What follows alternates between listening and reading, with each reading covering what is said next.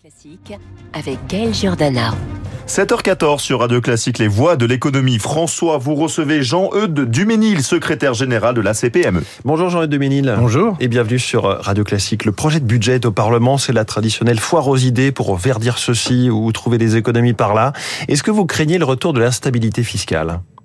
Oui, quand on voit ce qui s'est passé sur le, les impôts de production et la fameuse CVAE, on avait une garantie de la part du gouvernement de supprimer la dernière tranche de CVAE qui s'élevait à 4 milliards d'euros.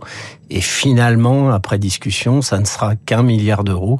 Donc Cette année et la suite, les, les années suivantes. Voilà, Est-ce que là, vous voyez des hausses de taxes ou d'impôts euh, éventuellement déguisées pour les entreprises qui vont être adoptées?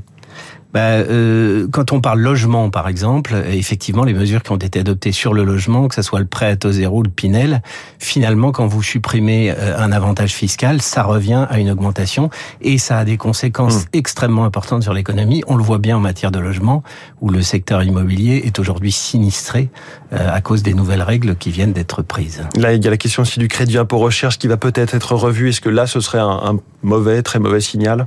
Bien sûr, le crédit impôt recherche, c'est quelque chose que nous envie les autres pays. C'est une des raisons de l'attractivité euh, de la France par rapport aux entreprises extérieures.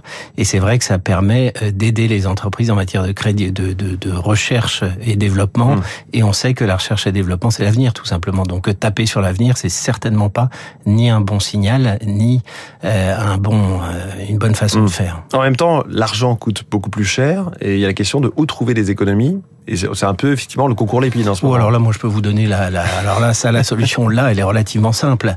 Euh, on attend toujours la réforme de la fonction publique. Je vais vous donner un seul chiffre. Il y a quelque chose dont on parle plus, c'est le nombre de fonctionnaires, ni à droite ni à gauche. D'ailleurs, je sais pas si vous remarquez, personne n'en parle plus.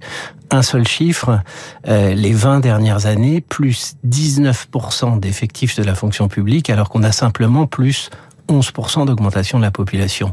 Est-ce que la France est mieux gérée, mieux administrée mmh. qu'il y a 20 ans? Franchement, on donne plus de chiffres parce qu'on ne sait pas quelle administration euh, frapper finalement. L'hôpital, la sécurité, euh, l'enseignement. Pour savoir quelle administration frapper, il faudrait commencer par s'intéresser au sujet et avoir une volonté politique de le faire. Euh, quand vous regardez par exemple les normes qui pèsent sur les entreprises en France, on considère que c'est à peu près 80 milliards d'euros.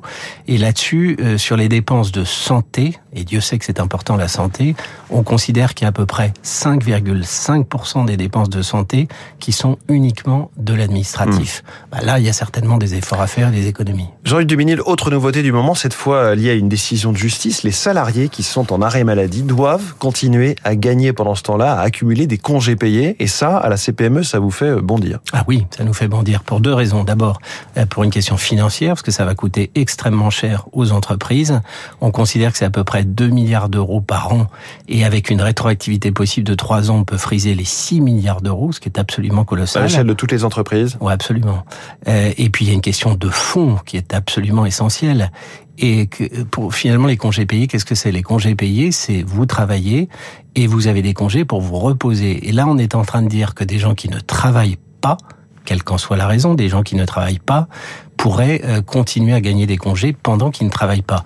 Il y a une injustice profonde par rapport aux gens qui, eux, sont au boulot.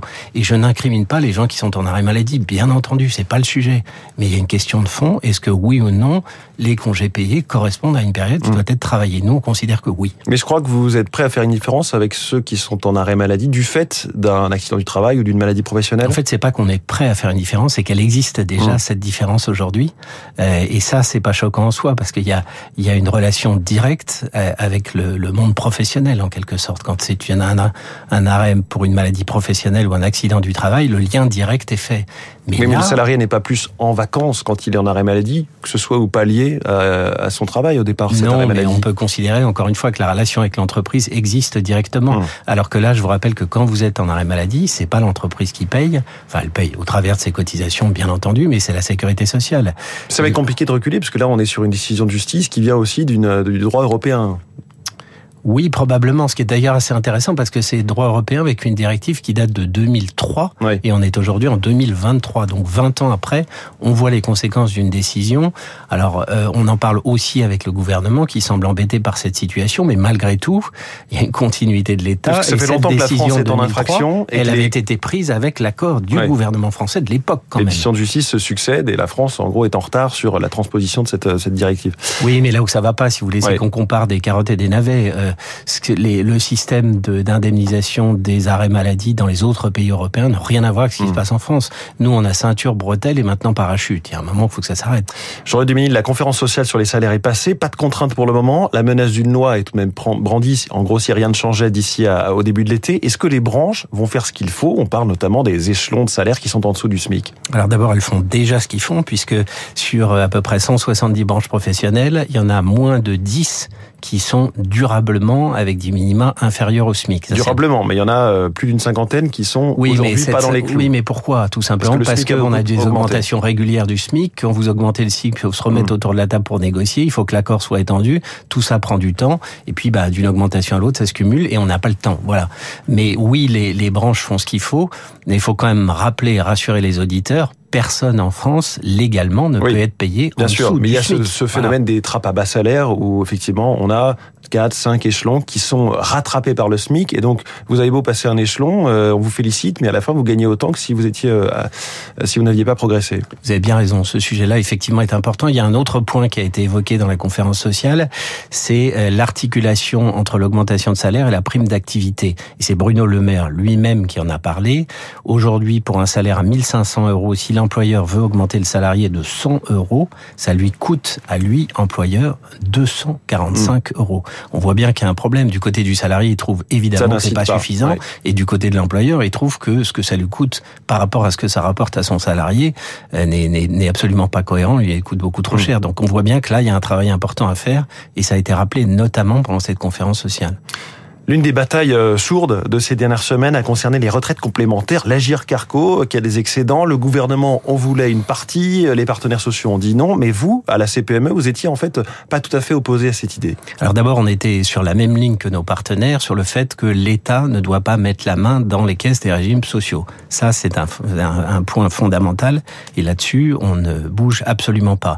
Par contre, ce que nous disions, c'est qu'une partie des excédents supplémentaires des caisses de retraite complémentaires, la GIRCARCO, sont directement liés à la réforme des retraites parce que vous allongez euh, la durée du temps de travail et donc mécaniquement, ça va augmenter les excédents. À partir de là, sur l'utilisation de ces excédents, nous considérons, nous, qu'il faut valoriser le travail. Et on peut le faire au travers des retraites avec un point euh, très simple qui est de dire que aujourd'hui vous avez très peu d'écart entre la retraite minimale euh, et euh, le minimum vieillesse. La retraite minimale, c'est quand vous avez cotisé pendant 42 ans et donc vous touchez une retraite. Et le minimum vieillesse, vous avez très peu cotisé ou pas cotisé du tout, et vous touchez une somme Solidarité, par solidarité. Or l'écart entre les deux, il est extrêmement faible, ce qui nous semble injuste et Mm. pas de nature à valoriser le travail. Donc nous disions nous qu'une partie de ces excédents aurait pu être utilisée de manière volontaire, et c'est pas l'État qui met la main dans la caisse, pour euh, augmenter précisément ces petites pensions et faire en sorte d'accroître l'écart entre le minimum vieillesse et la retraite minimale et donc de valoriser le travail. Plutôt simplement que d'augmenter d'une manière générale, de revaloriser les pensions alors qu'on sait aujourd'hui que le pouvoir moyen, je prends les précautions, le pouvoir moyen euh, des actifs est aujourd'hui un d'achat des actifs est aujourd'hui inférieur à celui des retraités. Pourquoi, selon vous, euh, comment analysez-vous le fait que le MEDEF est signé avec la CGT sur ce thème? Est-ce que Patrick Martin voulait en gros marquer son territoire vis-à-vis du gouvernement Bon, je crois qu'il faut lui poser la question. Ce qui est intéressant, c'est que nous, à la CPME, nous n'avons pas signé et on sait pertinemment pourquoi nous n'avons pas signé. Encore une fois, on préfère valoriser le travail des actifs plutôt que simplement se préoccuper des retraités. Jean-Hugues Duménil, merci beaucoup, secrétaire général de la CPME, notre voix de l'économie ce matin. Et à merci beaucoup à vous François. On se retrouve demain, Demain, à 6h dès 6 avec heures. grand plaisir pour la matinale de l'écho. Radio Classique, il est 6, 7h22 déjà. Marc Lambron parle français au français.